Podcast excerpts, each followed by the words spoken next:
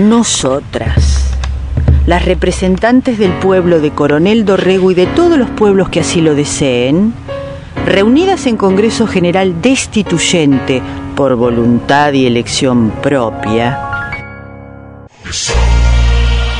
en incumplimiento de pactos preexistentes, con el objeto de constituir la unión entre hermanas, afianzar la justicia igualitaria, promover el malestar cultural y asegurar los beneficios de la libertad para nosotras, para nuestras hijas y para todas las mujeres del mundo, sin invocar la protección de ningún dios, fuente de todo prejuicio y conflicto, ordenamos, decretamos y establecemos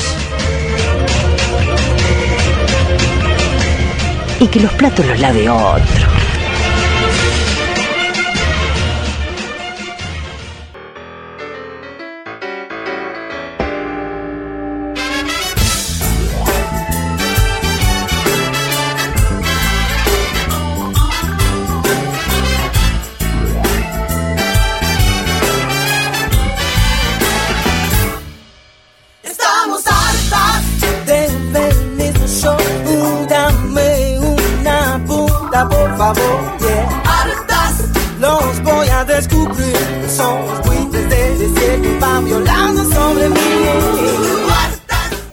Número 24 de Que los platos los lave otro radio de este 2021. Estamos en la radio, Laura, Perla, Ana Inés y Elisette. Por redes sociales encontrarnos en Facebook en que los platos nos lave otro y por Instagram y que los platos los lave. Podés seguir nuestros podcasts en Google Podcast, Spotify o Anchor, como Y que los platos los lave otro radio. Y está bueno que le den seguir Sí, seguir, like, todo.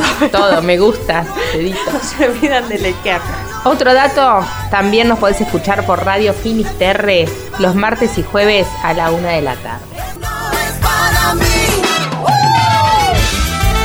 Les aclaro que esta noche no voy a hablar porque tuve un día de mierda. No tengo ganas.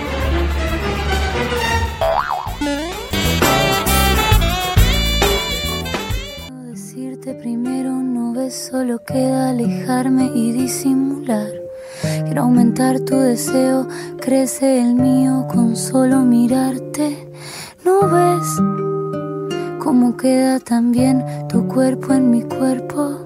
¿No ves? todo alrededor se nos va derritiendo.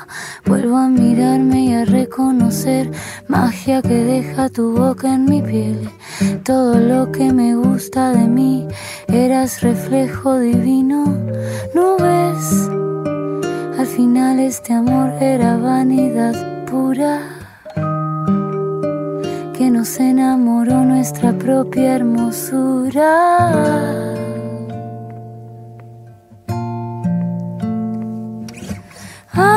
se podría ser mejor de lo que es.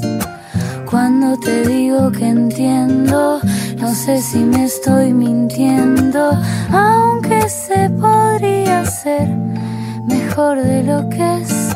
Sigo sintiendo muy dentro de mí que si te alejo me pierdo.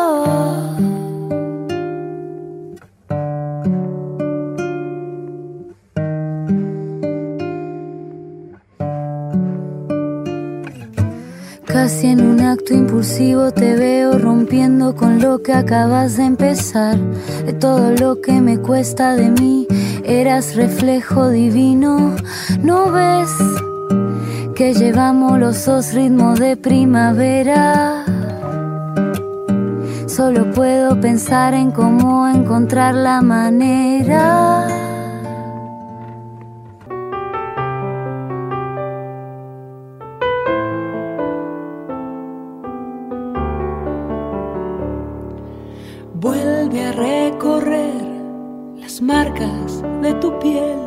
son los surcos de sueños sellados. Déjalos salir, que no tienen dónde ir si los guardas y dejas atados. Solo libres valdrán a tu lado bebe del placer de un nuevo amanecer. Buenas noches, estamos en conversación telefónica con Graciela San Román, nuestra amiga. Hola Graciela. Hola, ¿cómo están? Muy bien, acá. Bueno, un gusto tenerte otra vez, eh, tener tu voz en el, en el programa. Y hoy queríamos conversar para que nos cuentes de un proyecto específico que tiene relación con el Centro Argentino de Arte Cerámica, esta, esta institución de la que vos sos parte de la comisión directiva y que están en un proyecto, bueno, eh, que queremos que nos cuentes. Buenísimo, gracias por la oportunidad porque es un proyecto que está bueno que se conozca para que haya mucha participación y esto nos ayuda mucho en la difusión. Bueno, eh, el Centro Argentino de Arte Cerámico es una mm, organización, una eh, que digamos todos trabajamos a Donoren, que congrega artistas ceramistas, o sea, gente que hace cerámica con un enfoque más, más de producción artística que de producción em, utilitaria.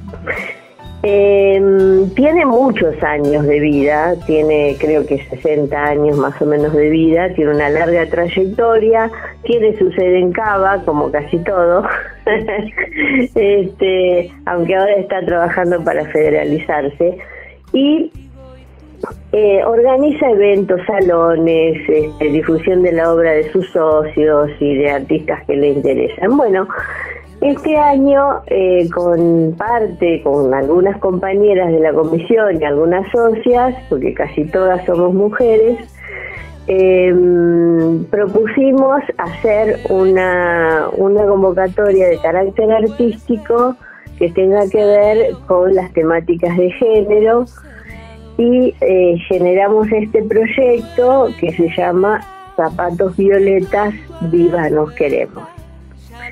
Em, ¿En qué consiste esto? Esta es una convocatoria que está abierta a artistas, a no artistas, a ceramistas y, y no necesariamente a ceramistas. Eh, la idea es visibilizar, seguir poniendo el foco como, como hacemos las mujeres permanentemente sobre este, estos aspectos que tienen que ver con los femicidios, los travesticidios, este, las violencias, digamos. La violencia, la violencia de género. Y bueno, pensamos bastante para poder encontrarle este, una forma de que sea accesible la participación, porque habitualmente el centro hace, hace convocatorias, pero hay que pagar para, para participar. A veces, en general son montos muy accesibles, pero bueno, eso ya es restrictivo, ¿viste? Sí, sí. Entonces, bueno, pudimos eh, acordar que sea eh, la participación que sea gratuita. Em, y el requisito no es ser eh, socia, socio del, no, del centro. No, no, tampoco para justamente para facilitar la participación. la institución es una institución, como te decía, que tiene muchos años y, en general viene siendo bastante eh, conservadora en sus propuestas, en su mirada sobre el arte. Entonces, bueno, esto es un, poco, digamos, hacia adentro de la institución es un, es un cambio grande, ¿no? Es como que también tuvimos que dar un debate interno que fue muy enriquecedor para, para todas este, y pudimos eh, llevarla, o sea, tener el apoyo y de la institución y bueno, la estamos pudiendo llevar a cabo. ¿Y específicamente en qué consiste la, la propuesta? ¿Qué es ¿Con qué se participa, no? Sí, la, la propuesta consiste en realizar zapatos o un zapato o los que quieras Em, que estén pintados de color violeta. En principio pueden estar hechos en cerámica pero no necesariamente. Pueden ser zapatos hechos en cualquier material, con cualquier técnica, que sea tridimensional, y que tengan algún elemento de los que se considera dentro de lo que son las artes del fuego, o sea, que tengan algún elemento de cerámica o de vidrio, por ejemplo.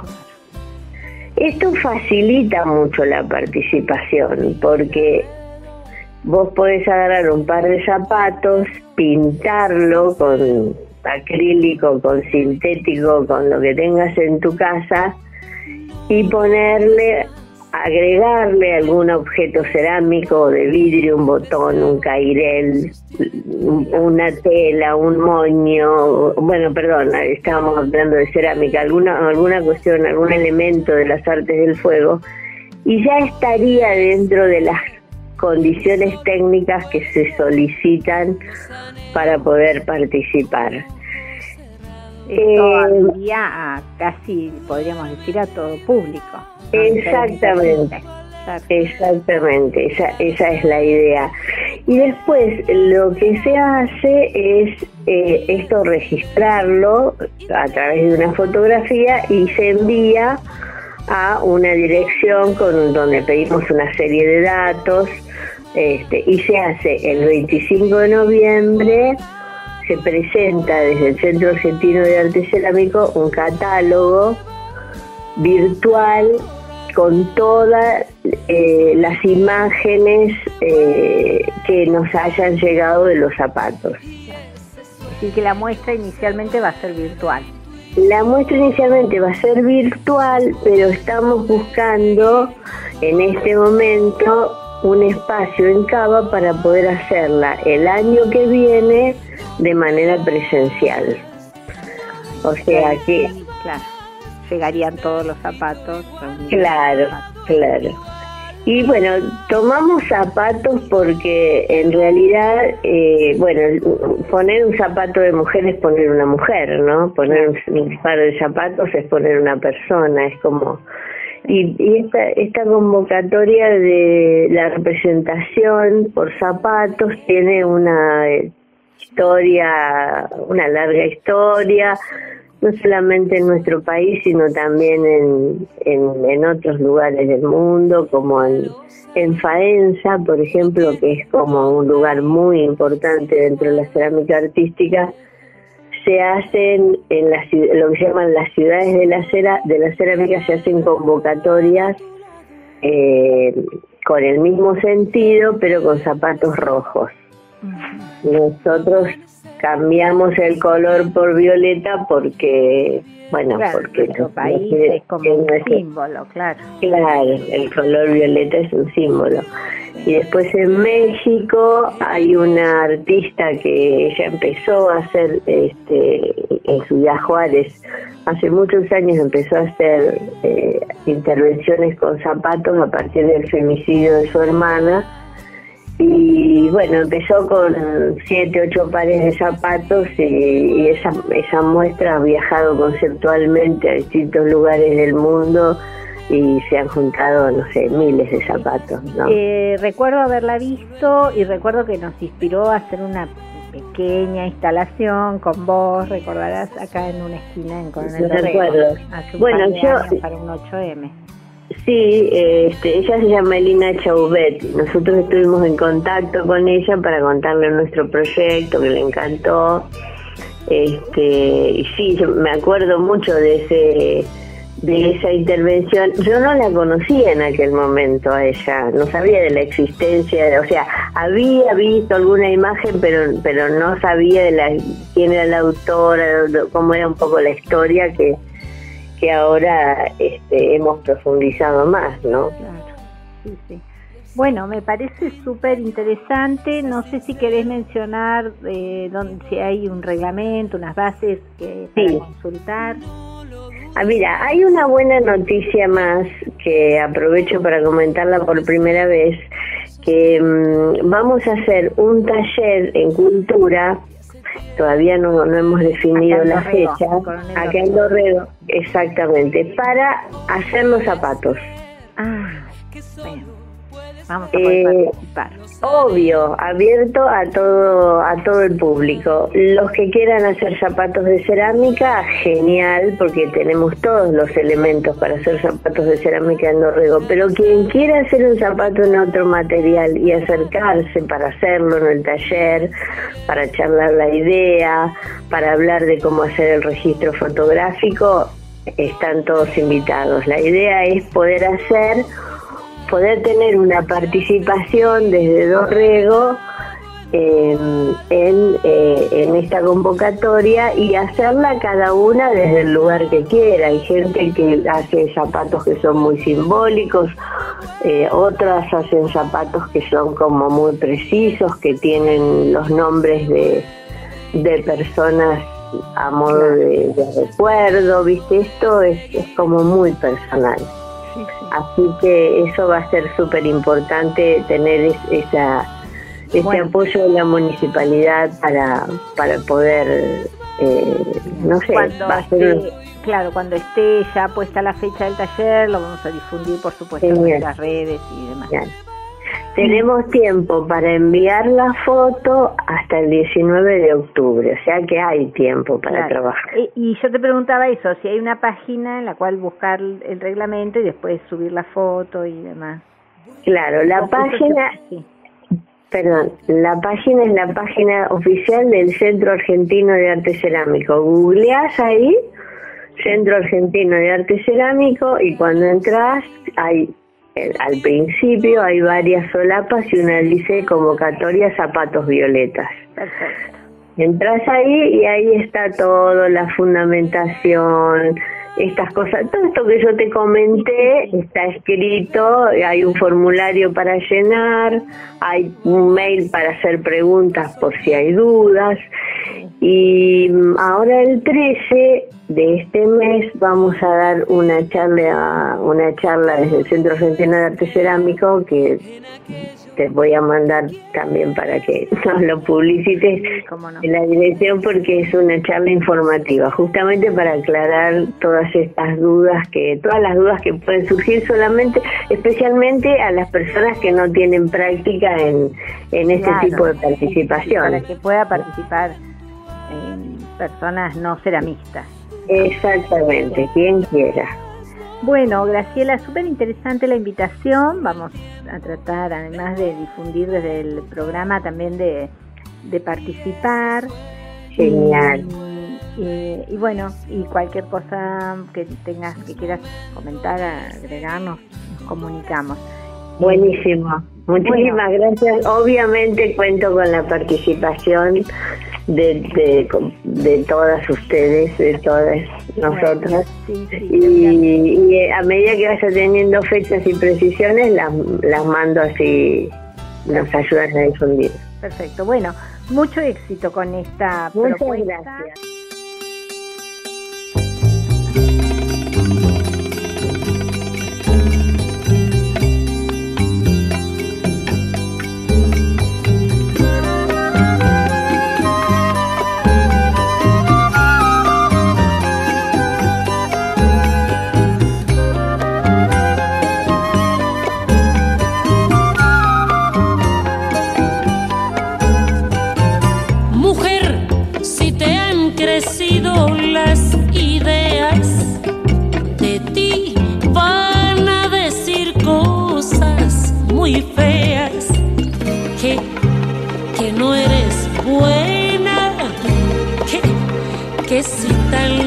céu.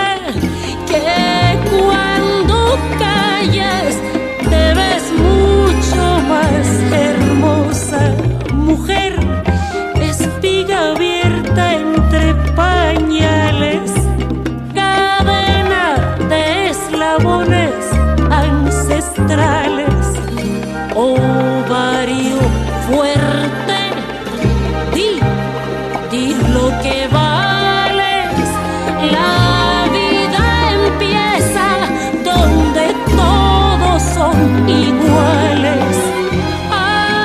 Ángela James o antes Manuela. Mañana es tarde y el tiempo apremia. Y que los platos los lave otro. Un programa de radio sin locutoras.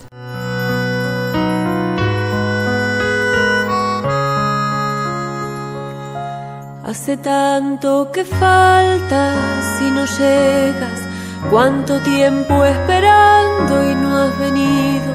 Tu regreso dará fin a la ausencia que he vivido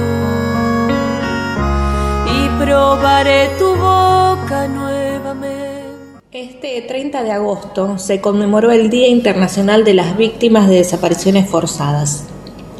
La ONU define la desaparición forzada como el arresto, detención, secuestro o cualquier otra forma de privación de libertad por parte de agentes del Estado o por personas que actúan con la autorización, el apoyo o la quiesencia de éste. Señala que este delito contempla la negativa de las autoridades a reconocer dicha privación de libertad o del ocultamiento de la suerte o el paradero de la persona desaparecida lo que la sustrae de la protección de la ley. La aparición de un cuerpo no descarta que sea una desaparición forzada.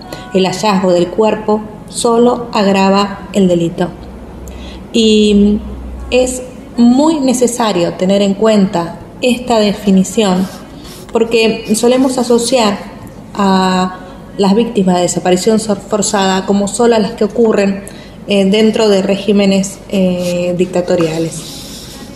Y es necesario tener en cuenta esto para saber todos los casos eh, y todas aquellas personas que pueden ser víctimas de una desaparición forzada, pero que por un falso caratulamiento o por un retraso en, mencionarla y en caraturarla como tal, pasan a ser em, reconocidas como otro tipo de delito común. Por ejemplo, perderse y desaparecer no son sinónimos. Si un testigo ve que se lleva a una persona sin, su consentimiento, esa persona no se perdió. Si hay pruebas para pensar que alguien pudo haber sido secuestrado, tampoco. Si hay sospechas de que una persona fue capturada, que una mujer, una persona, un niño, una niña fue capturada por una red de trata, tampoco está perdida, aunque el gobierno rechace hablar de desaparición e intente desviar el foco. Es absolutamente necesario que estas eh, definiciones, estas caratulaciones, se hagan de forma inmediata porque el protocolo o las técnicas de investigación son distintas y dicen que ante la sola sospecha de que la falta de una persona tenga que ver con que hayan intervenido cualquier funcionario público, hay que investigarlo como una desaparición forzada para que no se intente neutralizar ese, encubrimiento. Eh, por lo tanto, es necesario reaccionar lo más rápido posible, ¿no? para que no se pongan en marcha toda esa red de corrupciones, de silencio, de falsificación de pruebas, de retrasos y, y de negaciones que garantizan después la impunidad. A diferencia de, de cuando los casos de desaparición forzada se realizan o se produce eh, bajo regímenes dictatoriales. En Argentina tenemos 30.000 compañeros desaparecidos, detenidos desaparecidos, en que todas las desapariciones o las prácticas terroristas están centralizadas desde el propio Poder Ejecutivo, en regímenes democráticos, y, Argentina tiene la triste y terrible eh, realidad de tener desaparecidos en democracia, muchos en el 2017, Patricia Bullrich hablaba de 5.000 personas desaparecidas. Por otro lado, eh, la Procuraduría de Trata y Explotación de Personas presenta informes también aparte que revelan la existencia de más de 6.000 casos de niñas y niños, adolescentes y personas adultas a las que las familias las buscan, ¿no? Y, estas informaciones entonces provienen de distintas fuentes y de distintas jurisdicciones y no hay homogeneidad en el registro de los datos, así que tampoco sabemos cuántos desaparecidos hay en Argentina eh, en democracia, más allá de falsas carátulas. La desaparición forzada, entonces, no es un tema eh, novedoso para nosotros. El problema es que no se construye una formación concluyente desde el Estado se precisa de un registro que realmente contemple lo complejo de cada uno de los casos con el fin de visibilizarlo y tomar medidas que contemplen la búsqueda y no simplemente en Argentina. ¿no? Hay una deuda desde el Estado argentino, desde todos los gobiernos de turno, por no construir una información certera sobre este tipo de, casos. Como decía anteriormente, a diferencia de, las desapariciones forzadas durante el terrorismo de Estado, en que todo se centra en el poder eh, ejecutivo, las desapariciones en democracia muestran patrones que son consecuencias de prácticas sistemáticas de abuso eh, policial y de formas de negligencia, indiferencia, inacción o complicidad judicial. Esas prácticas son posibilitadas por los amplios márgenes de autonomía policial, por la degradación de la profesión policial, por la ausencia de un gobierno político, de las fuerzas que las conduzcan y controlen, y de un sistema de justicia que investigue y sancione adecuadamente. ¿no? Es una gran deuda de todos los gobiernos democráticos en Argentina y un poco de que estos casos se reproduzcan, que muchos no sean esclarecidos y sean silenciados, tiene que ver con que todos los gobiernos eh, democráticos hayan tenido o tengan el color político que tengan, todos han estado involucrados en algún caso de desaparición forzada. ¿no? Entonces, por eso tampoco se tienen una, una política muy fuerte de esclarecimiento respecto a este tema.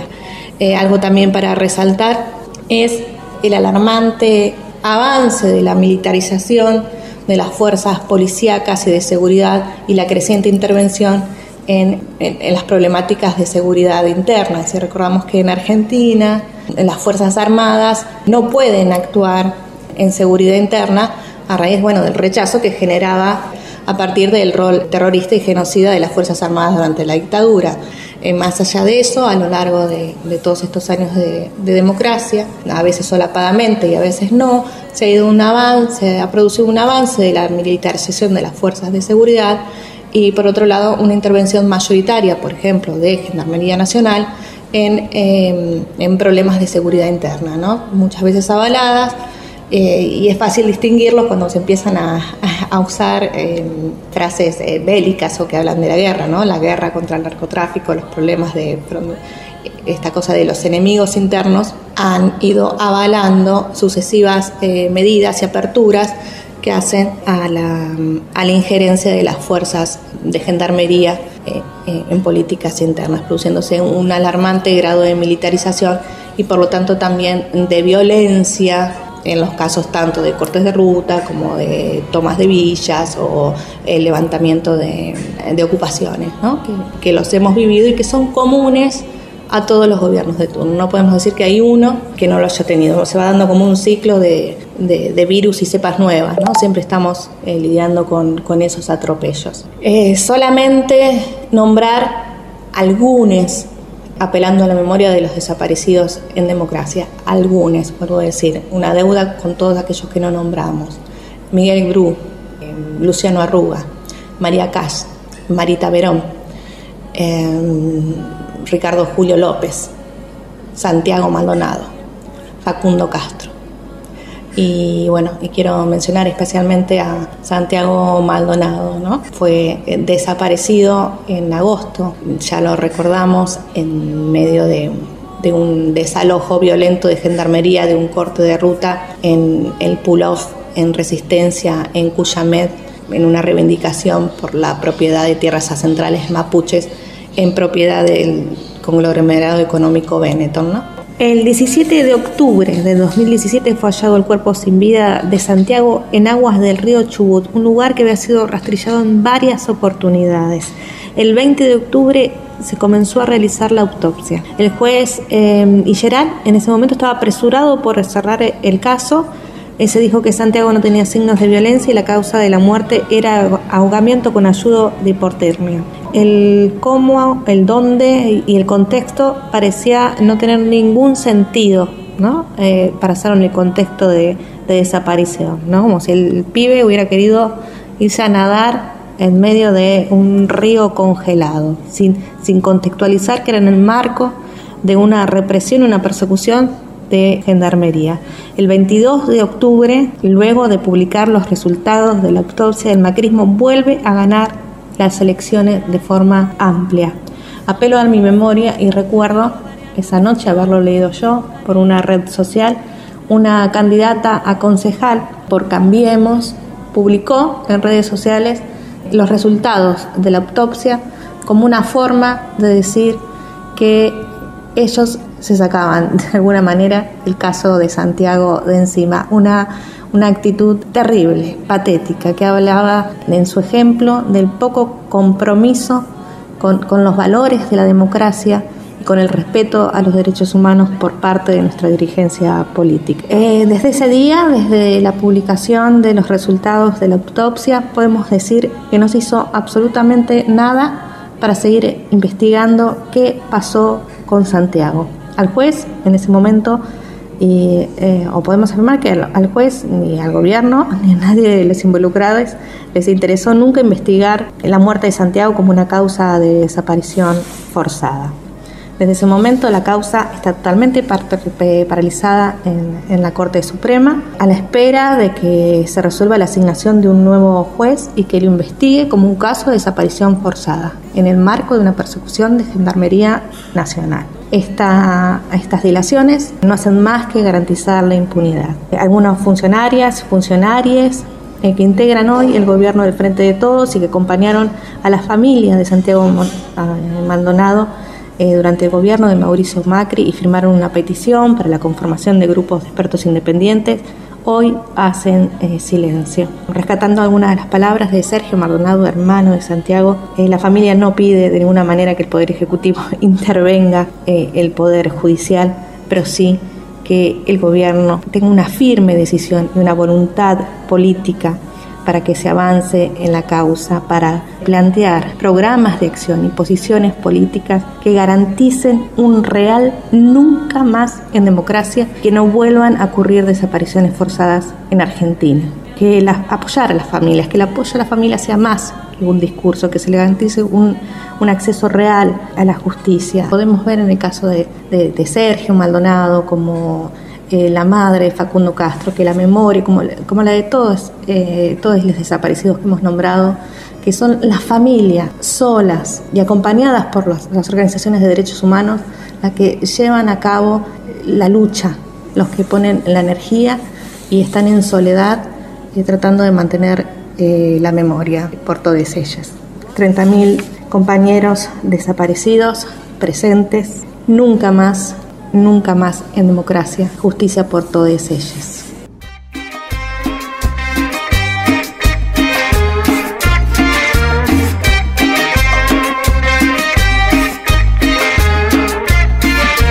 No es que me valga madre la vida, el dolor de la gente, el frío y el hambre. La angustia está presente, el odio se siente, el ambiente se pone caliente.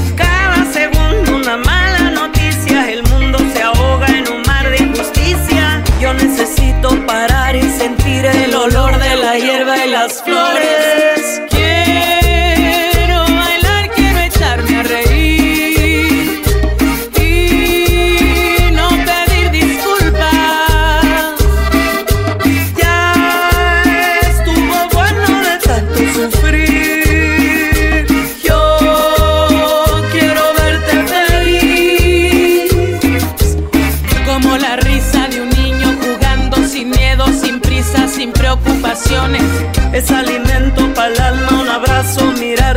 Ojos, sentirnos en calma. No pierdas el tiempo, que el tiempo es bendito. Jamás lo regalan ni queda poquito. Que para querer y dejarse querer no hace falta que pidas permiso. Esta noche queríamos comentar eh, algo, un trabajo que hizo una colectiva feminista, Mujeres que no fueron tapa, a partir de la noticia, de una serie de noticias que hubo de violaciones sufridas por mujeres luego de ser intervenidas quirúrgicamente en un centro de salud de la ciudad de Buenos Aires. Esto eh, fue durante junio de este año y mm, esta colectiva, Mujeres que no fueron tapa, eh, propuso, abrió un espacio para escuchar historias de eh, mujeres que estando en una situación de consulta o tratamiento médico habían sido abusadas, habían sufrido distintos tipos de, abusos y de violencias. Y mm, la convocatoria que lanza este grupo em, encontró con que mm, eh, había una cantidad mm, importante de mujeres que quería dar testimonio de esto. Em, en realidad, lo que sucede en un consultorio médico no es diferente a lo que sucede en, tantos otros espacios, ¿no? Son las mismas, la reproducción de las mismas violencias a las que nos vemos sometidas las mujeres eh, todos los días en todos los lados. Lo que pasa que este, en estos casos esas violencias están potenciadas porque tienen lugar en un ámbito en el que los profesionales médicos tienen todo el poder que les otorga esa presunta investidura y ese presunto saber. Y entonces las mujeres nos encontramos en una situación de mayor vulnerabilidad y también de cierta ignorancia ¿no? sobre los límites y los usos de las prácticas a las que somos sometidas.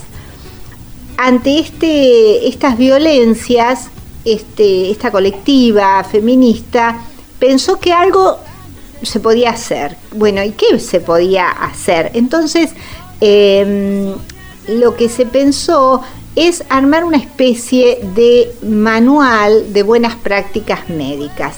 Muchas de las situaciones que narraron las mujeres que escribieron ¿no? cuando se lanzó esta, esta propuesta no son ni descuidos ni torpezas de parte de, de los profesionales, sino que son realmente abusos de su posición, ¿no? de una posición asimétrica y de una posición de poder. Y también eh, abuso ante, una, ante la situación de las mujeres que a veces eh, no tenemos en claro qué es lo que es necesario y qué es lo que no, ¿no? qué es lo que está haciendo un abuso. Entonces, muchas de estas violencias en realidad pueden evitarse cuando una tiene información, cuando conoce lo que el médico puede o no puede hacer y cuando estamos preparadas ante esas consultas, tomando recaudos o, por ejemplo, pidiendo ir acompañadas. Entonces, eh, lo que hicieron fue este documento a partir, eh, que no es ni un protocolo ni un manifiesto, sino es simplemente una especie de, manual o de guía con algunos puntos. El manual está en una... Mm, se puede descargar por internet, eh, después en nuestras redes vamos a compartir el link donde puede buscarse, pero eh, incluye recomendaciones de medicina general, de radiología, psiquiatría, prácticas odontológicas, prácticas en internación, de enfermería, consulta con nutricionistas, bueno, prácticas ginecológicas, por supuesto, en infectología, incluso en, consultas pediátricas. La verdad que es increíble que tengamos, que necesitemos de este manual para ver qué es lo que puede, lo que está bien y lo que no está bien y cuando una práctica se vuelve abusiva. Em, por ejemplo, en primer lugar, la confidencialidad de la consulta. Eso es, para todos. Después, ningún profesional nos puede obligar a consumir fármacos que no queremos, ni someternos a ningún procedimiento invasivo ni tratamiento sin nuestro previo consentimiento y sin que tengamos el derecho a pensarlo, a informarnos y a decidir y a decirle no. Esto que leía y me parecía, ¿no? Dice, recibir atención de calidad que dure mínimamente 10 minutos. Ser tratados con el nombre con el que nos autopercibimos, independientemente de lo que diga el DNI. Podemos exigir, ya sea en una guardia o en un consultorio con turno previo, ser atendidos por una profesional mujer en el caso de que la institución no cuente con mujeres en ese servicio o en esa especialidad, podemos pedir la presencia de una tercera persona que esté ahí durante la consulta. También en el caso de que en el consultorio, en el momento de la consulta, haya demasiadas personas junto al profesional que nos atiende y esta situación nos genere incomodidad o malestar, podemos pedir que las personas retiren, tenemos derecho, podemos decir, no quiero que estén todas estas personas. A partir de los 13 años tenemos derecho a concurrir solas, soles a una consulta o acompañadas por la persona que se elija. Algo más, concurrir a la consulta con ropa cómoda, evitar jardineros, bodys, monoprendas que impliquen sacarnos toda la ropa para ser revisadas. Cualquier tipo de examen físico debe tener un consentimiento previo y ante una negativa de nuestra parte no tenemos por qué ser violentadas ni agredidas por negarnos a esa intervención. También es importante que reconozcamos qué tipo de profesional de la salud puede realizarnos determinado examen físico, puede tocarnos, examinarnos.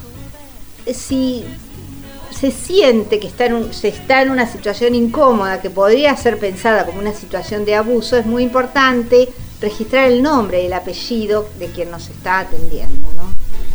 Eh, todas estas cosas que, bueno, en un momento a veces son difíciles de, tener eh, presentes. Eh, después, y después sigue el manual y va como especificando algunas prácticas, como por ejemplo que en un examen de aparato respiratorio generalmente se oculta con un estetoscopio, que esto se puede hacer sin necesidad de desnudar a la persona en el torso superior, mucho menos sin necesidad de pedirse que se quite el corpiño, o que para escuchar el corazón no es necesario que el estetoscopio se coloque sobre el pezón, es decir, cosas que leemos que son increíbles que pueda... Eh, que, van sucediendo. ¿no? Lo mismo con los análisis que tienen que ver eh, con lo que son consultas urinarias o ginecológicas. Bueno, me pareció interesante, después sigue, ¿no? Recomendaciones de radiología, de psiquiatría, porque muchas veces ante eh, el poder de mm, los profesionales y los les, podrías decir, profesionales de salud, muchas veces nos sentimos como intimidadas, ¿no? Intimidades y, pensamos que, mm, bueno, que, que, no sabemos y entonces eh, en esa supuesta ignorancia nuestra es donde se apoyan las violencias y los abusos. Así que me pareció mm, interesante este planteo y agradecemos a mujeres que no son tapa, que no fueron tapa, eh, de que lo haya puesto así, que lo haya visibilizado.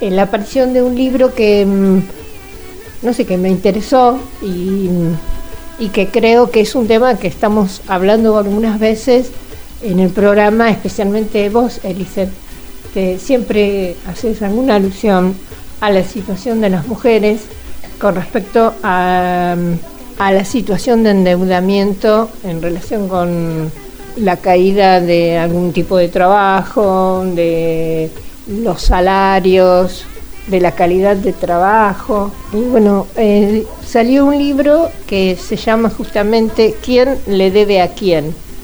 Es de mm, Silvia Federici, mm, Verónica Gago y Lucy Caballero. Caballero. en realidad son, es un análisis de, distintos eh, ensayos sobre el tema de la deuda, de la deuda dentro de las familias, de la deuda, eh, de las deudas externas en países como el nuestro, que han sido endeudados, que tienen deudas impresionantes y que a veces pareciera que son historias de nada, historias eh, o cuestiones de la economía nacional y no se relacionan con las consecuencias eh, que deparan a nivel intrafamiliar o a nivel economía familiar y que siempre recae especialmente en las mujeres, porque por lo general somos las que siempre estamos más endeudadas, justamente por la necesidad de cuidado, de abastecer mm, a quienes dependen de nosotros. Y además porque son siempre nuestros sueldos aquellos que siempre están más em, desvalorizados. Entonces me pareció interesante presentar este libro porque, bueno, es un tema importantísimo y además eh, se encara también desde el punto de vista de eh, las deudas externas como herramienta de manejo de los países, por ejemplo, en, ya lo sabemos, en el dictado de políticas públicas que también recaen mayoritariamente sobre las mujeres o que son las mujeres las que mayoritariamente las sufren cuando hay recortes en estos em, en estas áreas. Así que bueno, nada, este libro, ¿Quién le debe a quién? Eh, Silvia Federici, Verónica Gago y Lucy Caballero.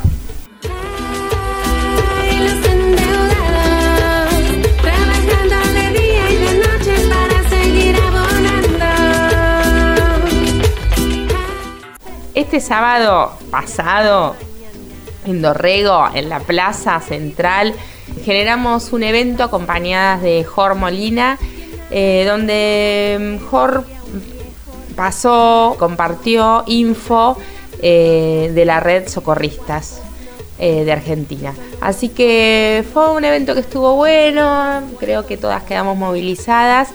también compartimos dibujos de Pau Aldea que mm, nos mandó amablemente y amorosamente, a quien agradecemos también. Estuvo buena la plaza del sábado, eh, muy feliz y agradecida. Sí, la idea era volver a pensar, porque ya tenemos una ley de interrupción voluntaria del embarazo, pero eh, la idea era volver a sacar los pañuelos verdes, ¿no? y seguir exigiendo ese derecho.